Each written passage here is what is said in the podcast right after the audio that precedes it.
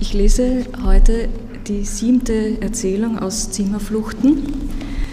Jede dieser Erzählungen heißt Zimmerflucht und hat eine römische Ordnungszahl. Diese heißt Swimmingpool. Ist das jetzt?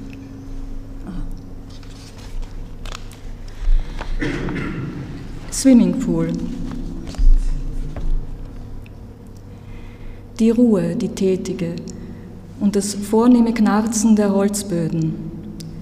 Geräuschvertraut das Summen der Klimageräte. Kein Wort ist laut. Gelegentlich das Loskreischen des Alarms, wenn Besucher einem Exponat zu nahe treten. Der große Abstand des Hauses zur Welt, die Kälte. Die dringliche Kälte herinnen, die in der ersten halben Stunde des Verweilens kaum jemandem auffällt. Den ganzen Winter über ist es kalt, kühl eigentlich. Joachim Herzig ist in Bewegung, er geht. Seine weichen Schuhe haben Gummisohlen. Er schaut, beobachtet und kontrolliert. Sein Handy in der Hosentasche ist auf Vibration eingestellt. Im Dienst darf Herzig nicht telefonieren. Die großen inneren Säle haben keine Fenster, die kleinen außenliegenden, die Kabinette haben welche. Riesige Fenster mit blickdichten Jalousien. Jeder neue Tag herinnen löst Gegenwart auf, als wäre der ganze Tag ein Stück gestricktes, ein langer wärmender Schal, aus dem die verschleichenden Arbeitsstunden in der Früh den Lauffaden zupfen und unablässig daran weiterziehen so dass den im Kreisgeher den Herzig vorstellt, aus dem anwachsenden Berg aufgetrennter Fadenschleifen, einer Art Zeitarabesken, die halbstündige Pause zu Mittag zurückwirft in die Gegenwart einer Neon- und Radio Arabella gefluteten Personalkammer im Keller. Ein kurzes Echtzeitschnappen vor dem unendlich scheinenden Nachmittag, gegen dessen träge Masse anzugehen ist einer Trägheit, die im Gehen und Schauen den Geher durch die flexible Wand drückt, die ihn zur Gegenwart versammelt hielt und ihn in eine weltenhaltige Bilderluft schubst, die ihn durchseelt und mitunter Warnbilder schöpft. Ihn so sehr besitzt, dass der sich anbahnende Arbeitsschluss ihm die schwachen Lungen verschleimt und der abendliche Weggang ihn der strengen Kälte seines Daseins aussetzt eines Kümmerlichseins, dem der Tag über aufgedröselte, wärmende Gegenwartsschal sogar im Sommer schmerzlich fehlt. In diesem Haus altert man nicht. Jedes Exponat hat mehrere Generationen und Kriege überlebt, am jüngsten ist das Haus selbst, gerade eben 100 Jahre. Herzigs Rundgänge darin gleichen dem wiederholten Hängen einer Diamantnadel in der Rille einer Schallplatte, wie gestern, wie morgen, schwammig im Jetzt. Herzigs Gedächtnis verzeichnet nichts, was nicht ungewöhnlich ist. Ein Grunzen aus Saal 3 veranlasst ihn nun, seine Gangart zu beschleunigen. Den Besucher, den er darin findet, kennt er. Hans Robar, ein längst arbeitsloser Kulturjournalist von der Arbeiterzeitung, als es sie noch gab. Herzig kennt ihn von früher her von Pressekonferenzen. In den letzten Jahren verbringt Roba die kälteren Wintertage im Museum. Nach wie vor verschafft ihm sein Presseausweis freien Eintritt. Früher freute sich Herzig, als Roba ihn erkannte, wiedererkannte, ihn begrüßte wie einen Kritikerkollegen.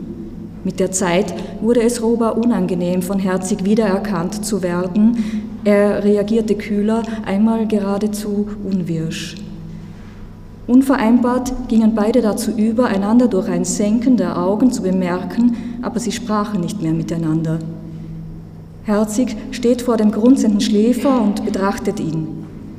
Wie er da schläft, dieser Roba, halb liegt in seinem bodenlangen langen Wintermantel aus dunkelgrauem Tuch mit Silberfuchskragen auf einem der taubenblau samt bezogenen Divans, schläft und schnarcht. Vor der Susanna im Bade liegt und schnarcht er. Herzig schüttelt den Kopf. Er ist empört. Dennoch versucht er, sich kein Detail am verehrten, exzentrischen Herrn Kunstkritiker entgehen zu lassen. Licht fällt auf Susanna, bildeigenes Licht. jenes, in das Tintoretto die goldhäutige Susanna setzte. In den Augen von Herzig ist sie ein naiver Koloss, dargeboten in absoluter Nacktheit einer unbescheidenen Entblößung, die sich nur sich selbst in dem einfachen Spiegel der an der dichten, sie abschirmenden Rosenhecke lehnt, gönnen dürfte. Selbstgefällig, diese Susanna, selbstverliebt in ihr weiches, üppiges Fleisch, in ihr zu ehrenförmigen Zöpfen geschichtetes blondes Haar, in ihre um sie herum ausgebreiteten kostbaren Kleinode, in das Gold, das sie schmückt. Eine im selbstbezogenen Wohlgefallen badende Eitle, und der Kunstkritiker Roba bequemt sich der Susanna zu Füßen wie ein Hund. Schnarcht wie ein Tier, regelmäßig und laut mit einem wiederkehrenden Grunzlaut nach jedem dritten Hobelton, ein Hinken in der Melodie, nachdem der Atemfluss länger als einem möglich anmutet, anhält, um sich im Schlag vor dem scheinbar drohenden Exitus wieder in den Schnarchchor einzureihen. Herzig wünscht sich, die nackte Susanna möge das Schnarchen hören und das Weite suchen, bevor ihr die beiden Alten und Roba auflauern und sie bedrängen. Die Kappen seiner Maßschu schwarzen Maßschuhe, dass es Maßschuhe sind, weißherzig, sehen unter den übereinander gelegten Mantelschößen hervor. Seine nervösen Hände halten die Mantelkanten im Schoß zusammen. Dass er etwas von Ahasver habe, denkt Herzig, empfindet plötzlich Mitleid mit ihm, tritt trotzdem noch einen halben Schritt heran. Tatsächlich ein Toupet, glänzend und blau-schwarz. Schwarz wie das Haar seiner kleinen Frau, einer alterslosen, geisha-gesichtigen Dame auf hochstöckeligen schwarzen Lackschuhchen, mit der Roba früher die meisten Ausstellungseröffnungen in diesem Haus besuchte. Genau genommen könnte, was Roba auf seinem Kopf befestigt hat, das abgeschnittene Haar dieser Frau sein, die er, wie herzig nun einfällt, Ruth rief. Er bewohnte mit ihr eine große Wohnung am Graben, hatte Herzig einmal in einer Zeitung gelesen. Tatsächlich war über den Kritiker in den Gesellschaftsspalten von Zeitungen geschrieben worden. Herzig weidet sich an der Inaugenscheinnahme des ehemaligen Kunstkritikers, dessen Schnarchen aussetzt und Herzig glauben lässt, Roba sei eben kurz gestorben. Instinktiv sucht er unter dem massigen Mantelärmel den Puls, will Robas Arm umgreifen, zuckt und springt zurück, als Roba röchelnd ausatmet. Herzig ist ihm so nahe gekommen, dass er die ausgeatmete Luft riechen kann. Sie riecht nach Hund. Herzig verkrümelt sich, kehrt aber rasch wieder vor den schlafenden Kritiker zurück.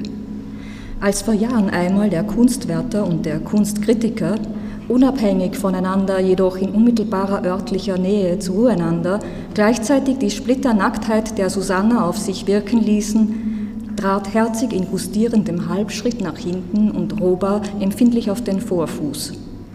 Herzig entschuldigte sich und schob seinen Misstritt der Nackten zu, dieser eitlen Pute, wie er damals meinte, wegen so einer nackerten eitlen Pute tritt man einem Herrn auf die Zehen, sagte er. Ihm scheint, es war in einem Frühling.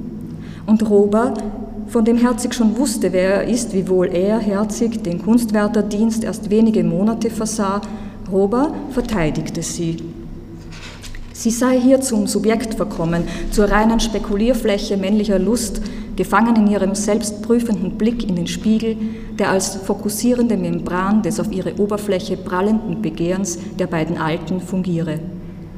Susanna behandle sich selbst als bloßen Anblick, einschätzend, ob, was möglichem verborgenem männlichem Schauen geboten werde, dem strengen Prüfer in ihr standhalten könne.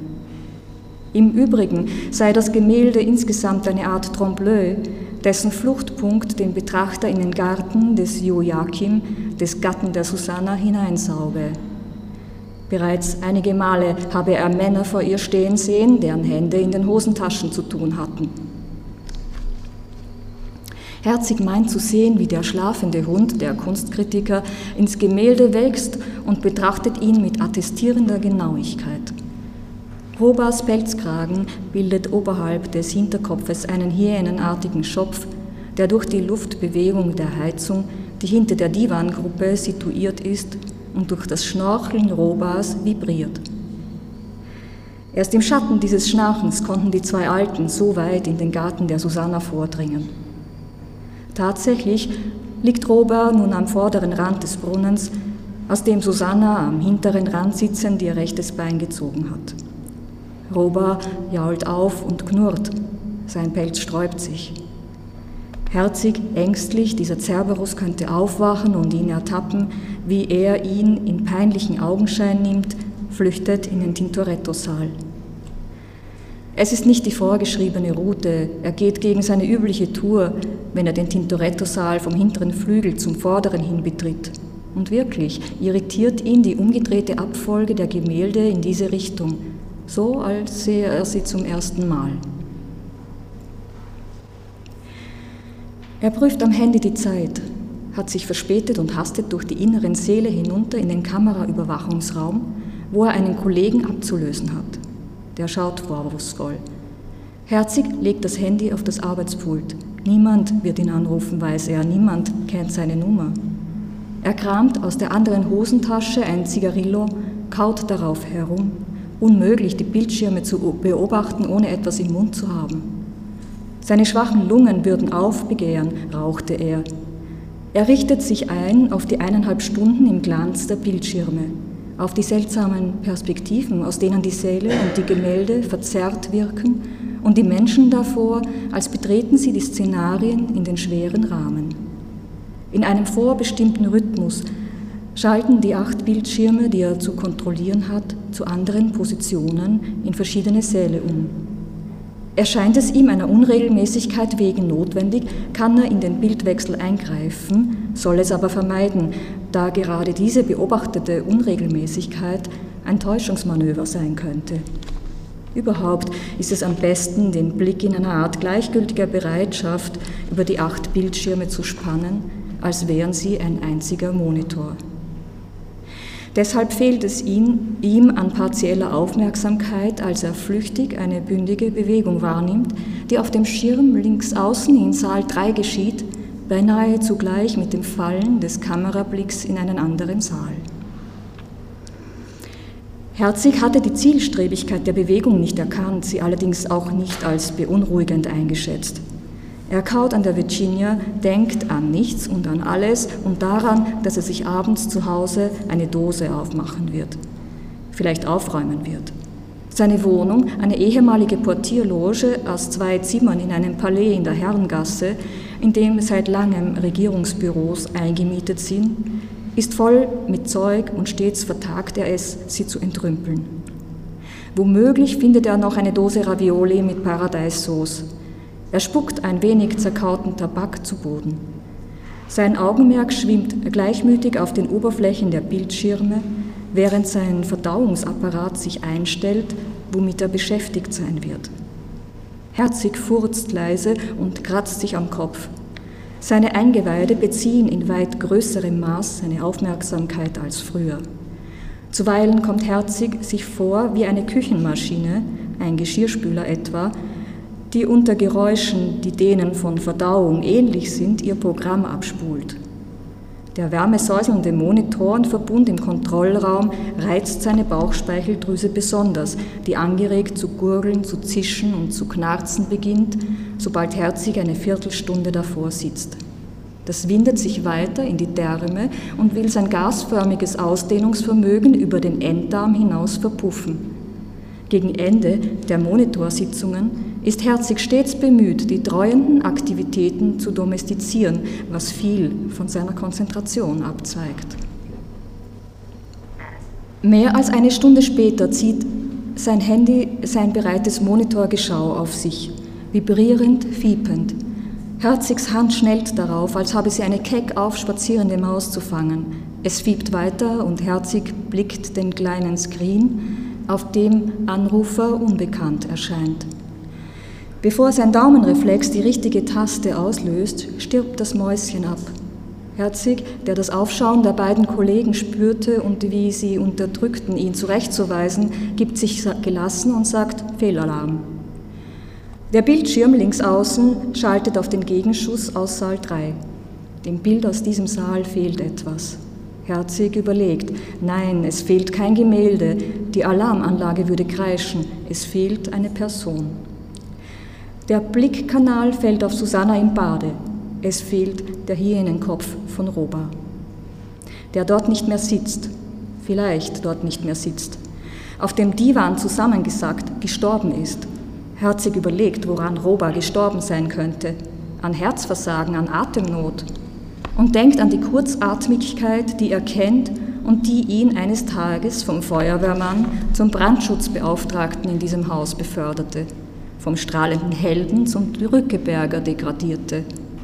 Er habe zu viel Dreck geschluckt, meinte der untersuchende Pulmologe, zu viel Rauch, Ascheteilchen und Staub, die ihm die Lunge verlegten, sich eingekapselt haben, Chronic Obstructive Pulmonal Disease genannt, seine Lunge habe nicht mehr genügend Atemfläche, um genügend Luft fürs Leben zu kriegen, geschweige denn dafür, weiterhin Feuerwehrmann zu sein. Nichts Schöneres könnte er sich vorstellen, als dass dieses prachtvolle Haus brennen würde und dass er eingreifen müsste wie damals beim Brand der Hofburg. Stattdessen hatte er beizutragen, genau das zu verhindern. Er hatte dienstfrei gehabt damals, hatte die Sirenen der Einsatzfahrzeuge gehört und war als einer der ersten von seinem Parterre in der Herrengasse am Brandort eingetroffen. Der kurze Atem holt herzig ein, wenn seine Erinnerung die Brandorte seiner beruflichen Laufbahn auflodern lässt. Er sucht auf dem Monitor noch einmal nach Roba und findet dort keinen Hinweis. Der Kunstkritiker hatte ihm damals einen Vortrag gehalten über Darstellungen von Susanna im Bade und ihn hingezogen vor ein anderes Gemälde in einem anderen Saal, das Herzig bis dahin nie aufgefallen war. Er solle sich diese sittsame, ja schamhafte Susanna ansehen. Bekleidet sei sie, noch bekleidet, eben erst beim Ausziehen, betreut von zwei Dienerinnen, Tugendwächterinnen. Allerdings berge der Garten die beiden Lüstlinge, man müsse sehr aufmerksam sein, um sie zu sehen, das üppige Grün bedecke ihre Blicke vor anderen Blicken. Aber derart keusche Darstellungen der Susanna wie diese von Jacopo da Empoli seien selten. Die meisten Maler sahen Susanna nicht als das, was sie war, eine treue Ehefrau, sondern als Objekt ihrer eigenen Begierden und Vorstellungen und entblößten die Sittsame der Nachwelt aufs Schamloseste. So eben wie Tintoretto, sicher einer der talentiertesten Maler, der einen noch viel schamlosere Susanna im Bade gemalt hatte, heute im Louvre zu sehen. Von größtmöglicher Nacktheit und Direktheit bietet sich diese nicht bloß den beiden Alten. Diese Susanna in Paris ist eine, die um die fremden Blicke weiß, ist eine, die nackt ist, weil man sie sieht, nicht weil sie sich fürs Bad richtet. Ihre ganze Aufmerksamkeit ist, während sie, umgeben von zwei mit der Verschönerung ihres Körpers beschäftigten Dienerinnen, ihr Haar löst, heischend aus dem Gemälde herausgerichtet. Die beiden Dienerinnen wiederum sind die an ihrem Körper tätigen Blickverlängerungen der im Hintergrund auf einem Balkon stehenden Männer. Roba war wütend, als er davon erzählte, wie entstellt die alttestamentarische Geschichte der Susanna durch Tintoretto wurde. Eine Bewegung hinter seinem Rücken erschreckt Herzig.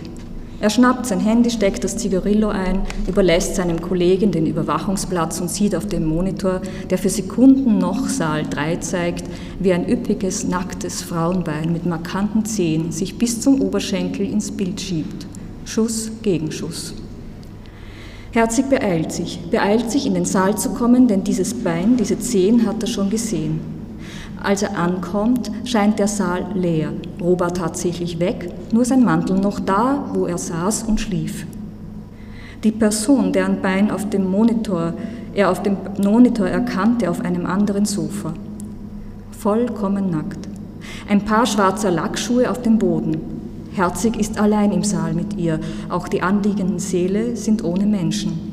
Der Monitor im Überwachungszimmer zeigt noch minutenlang einen anderen Saal, weiß er, und handelt, bevor er weiterdenkt oder etwas fragt. Er nimmt den liegen gelassenen Mantel und wirft ihn der Dame über. Ihr Haus stand in Flammen, während er im pulmologischen Zentrum untersucht wurde, Als er zurückging, beschäftigt mit dem Arzturteil, er habe den Beruf zu wechseln, roch er den Brand, dessen Witterung er am Tor des Krankenhauses aufnahm wie ein Jagdhund und stand nach kaum 200 Metern vor dem dichten Zaun aus Liguster, vor dem er zuerst im Heraufkommen auf den Hügel bereits gestanden war. Nun war das Gartentor weit offen, das Haus dahinter das eine kleine Villa aus Holz gewesen war, eine rauchende schwarze Ruine, niedergebrannt, zwei Feuerwehrleute bewachten den Brandort, im Swimmingpool vor dem Haus schwamm eine schmierige Ascheschicht. Auch der Himmel hatte sich verdüstert, aber das Gewitter war abgezogen. Die Nachbarn hätten Alarm geschlagen, erzählte der eine Kollege, mit dem Herzig irgendwann irgendwo Bier getrunken hatte. Sie versuchten ins Haus zu dringen, um die Bewohnerin, eine Malerin, zu retten, waren verzweifelt, weil sie Rauch und Flammen hinderten. Mit einem herumstehenden Kübel begannen sie aus dem Swimmingpool Löschwasser zu schöpfen. Das hat Zeit gekostet. Leichen seien hernach keine entdeckt worden, sonst aber alles verbrannt. Herzig betrat die Ruine und suchte die Frau trotzdem. Eine Frau, die er gesehen und deren Namen er beim Ankommen am Gartentor gelesen hatte. Gisela Leuchttrag. Nun hatte auch er erfahren, dass sie Malerin ist. Sie blieb verschwunden. Herzig wechselte den Beruf, aber damit hatte das nichts zu tun. Er weiß, wessen Bein sich ins Monitorgeschehen schob. Auch damals, als er zum pulmologischen Zentrum ging, hatte er sie im Garten gesehen. Nackt. Herzig geht unruhig, seine Gedanken hinken. Bis sechs, bis sechs Uhr sagt er sich bei jedem Schritt. Bis sechs Uhr beruhigt er sich und zwingt sich in seine Wachrunden und würde am liebsten aus dem Museum wegrennen. Geht aber in seinen Bahnen und hält Ausschau nach Roba. Sie war gefügig, seltsam willenlos. Wortlos zog sie den übergeworfenen Mantel an, nachdem Herzig seine Schlüssel aus seiner Gesäßtasche hervorgeholt und sie in eine der Taschen von Robas Mantel deponiert hatte dann etwas auf einen Zettel kritzelte, dem Zettel die Schlüssel nachsteckte und sagte, sie solle vorläufig dorthin gehen. Sie ging weg, ohne den Zettel hervorzuziehen. Sie ging, und ihr kurz geschnittenes schwarzes Haar erinnerte herzig an den Hinterkopf von Roba, was wahrscheinlich am Mantel lag, und ihre Stöckellackschuhe sah man nicht, so lang war er. Warum diese Frau nackt im Museum auf einem Sofa sitzt, beschäftigt Herzig nicht. Immerhin ist sie eine Künstlerin, denkt er. Diese delikate Situation übersteigt nicht seine Fantasien, sie überrascht ihn bloß. Aber er reagiert immer noch wie bei Bränden, geistesgegenwärtig, eingriffsschnell, kühn. Niemand im Haus hat das betriebsfremde Geschehen bemerkt, nur er, so viel steht fest, andernfalls es einen Zusammenlaufen und Aufsehen gegeben hätte, das tagelang die Gazetten wiedergespiegelt hätten. Herzig ist unruhig, knapp bei Atem. Die sinnliche Falle, die sich ihm verführerisch auftat an dem Tag, an dem das Haus von Gisela Leuchttrag niederbrannte und die ihm seither seine Einsamkeit in die Frequenzen dünnster Luft schraubte, ihn zum Keuchen brachte, als bestiege er einen hohen Berg. Diese Falle ist wieder sichtbar ausgelegt, nachdem sie so rasch, zu rasch Opfer der Flammen war. Flammen, die er gelöscht hätte, wäre er im richtigen Moment eingetroffen. Dass er die außergewöhnliche Situation, die sich in dem letzten flüchtigen Hinschauen auf den Monitor anbahnte, richtig einschätzte und umsichtig zu nutzen wusste, so, das hofft er, das spürt er, dass sie ihm zufallen wird, weitet ihm die Bronchien, richtet ihm die Halswirbelsäule und sichert seinen Schritt. Obwohl Reizhusten die Lungen belauert und plötzlich Angst zu versagen.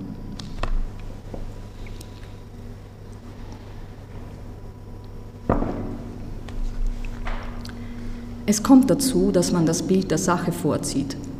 Was ihn weit mehr interessiere als die Ikonografie des Mythos der Susanna im Bade, sind die Darstellungen biblischer Heldinnen, die Köpfe zur Schau tragen, die sie Männern abschlugen, sagte Roba. Allein in diesem Haus befinden sich mehrere Versionen von der Geschichte Judiths mit Holofernes, in einem der Kabinette, sogar auf engstem Raum nebeneinander. Die mondäne, blonde Judith von Veronese könnte die Schwester der Susanna von Tintoretto sein, wenn nicht gar mit ihr ident, so sehr ähneln sich die beiden, meinte Roba. Der Triumph der schönen Frauen, mit dem sie den abgeschlagenen Männerkopf vorzeigen, beunruhige ihn, setze ihn unter einen ständigen Fluchtgedanken, sagte Roba damals, als er gemeinsam mit Herzig vor Tintorettos Susanna-Fantasie stand. Solche Frauen locken und dann, ehe man argwöhnt, zack, ist der Kopf ab. Oder die Lust. Genau genommen, wenn Herzig es nun im Gehen so bedenkt, genau genommen fasste sich Roba damals an den Hinterkopf, in den Nacken und verschob seine Frisur ein wenig. Herzig treibt die Unruhe. Als es in seiner Hosentasche vibriert, drückt sein dünnhäutiger Magen gegen das Zwerchfell. Er zieht das Handy. Anrufer unbekannt, zeigt das Display. Er drückt die Taste, hört nichts zuerst, lauscht, da atmet jemand und legt auf. Seine Atemwege verengen sich. Seine Sicherheit, Teilhaber einer erotischen Idylle mit der Malerin zu werden, ist plötzlich fort.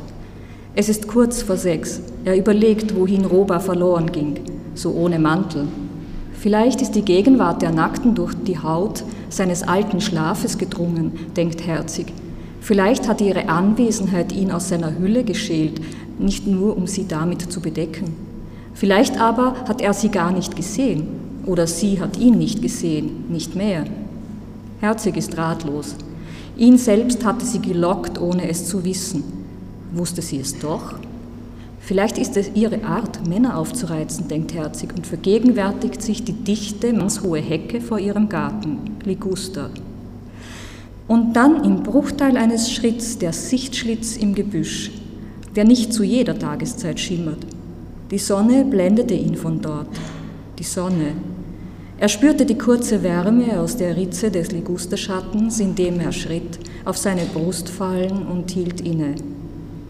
In der Sichtverlängerung dieses schmalen Ausschnitts saß die Frau, nackt am Swimmingpool, ausgelegt, als werde die Sonne sie vom Beckenrand weglecken wie späten Schnee. Anschaulich gebärdet gegen das Gebüsch, mit dem Herzig verwandter wurde. Hätte er nicht den Arzt treffen wollen, er wäre geblieben, geblieben bis Buschgleiche. Die Gegend hatte der Arzt ihm verordnet. Er, hatte sie, er hat sie beiläufig gefunden. Im Flammen der Sonne durch das an einer Stelle dürre Laub des Ligusters, dürr vom Gesprenkel der ansässigen Rüden, denn dort steht ein Stein der städtischen Triangulation, der gut riecht. Aus der Gegenrichtung kommend hätte ihm der Sonnenspalt, der schräg in die Gebüschbreite verlief, den Rücken beleuchtet und die Sichtachse wäre blind geblieben. Herzig merkte sich den Namen der Dame, der am sichtdichten Gartentor abzulesen war, und die besondere Optik des Busches. Als er zurückkam, war der Liguster angesenkt, das Haus dahinter eine Ruine, das Wasser im Swimmingpool von Asche bedeckt, seine Blickgeisel abhanden. Der Lautsprecher verkündet den Besuchern des Hauses, es schließt in fünf Minuten.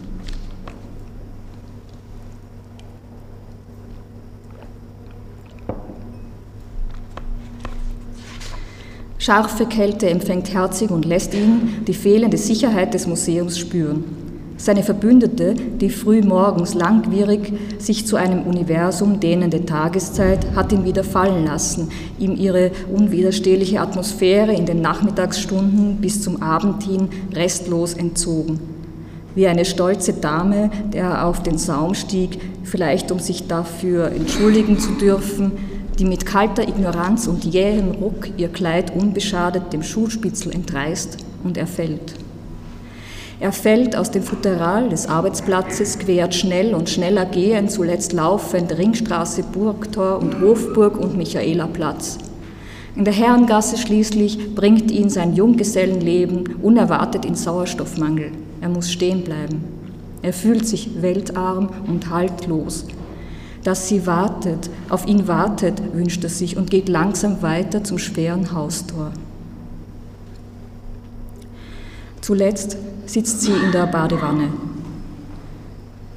Der Kühlschrank offen, angetaut und die wenigen Lebensmittel auf den Tisch geschlichtet, Tauwasser ausgeronnen, der Sessel in der Lache. Auf dem Tisch ein Handy. Ihr Telefon? Herzig holt sich den letzten Anruf. Es läutet. Dann meldet sich jemand. Ich werde Sie und Ihre Bilder nicht sehen, hört Herzig. Er kennt die Stimme und ruft, Roba, Roba, wo sind Sie? Der Genannte stutzt, horcht in sein Telefon, fragt, mit wem er verbunden ist. Herzig hier. Wer ist Herzig? Wer sind Sie?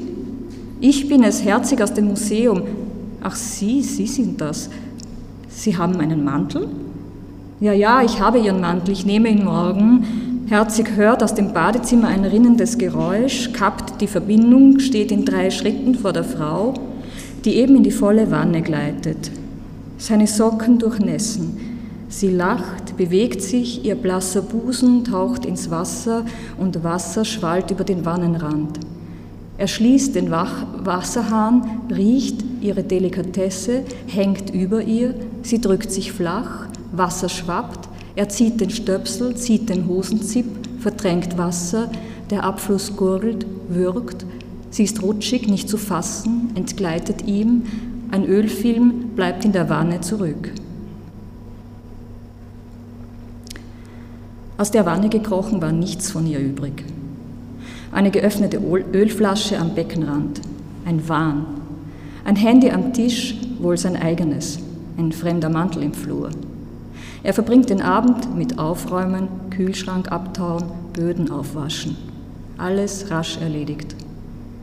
Findet noch eine Dose Ravioli, erwärmt sie im Wasserbad, bekleckert seine Hose mit der Paradeissauce, als er den Dorn des Dosenöffners in den Deckel stößt. Herzig entkleidet sich spät im Bad zum Schlafengehen. Es war nichts geschehen. Dankeschön.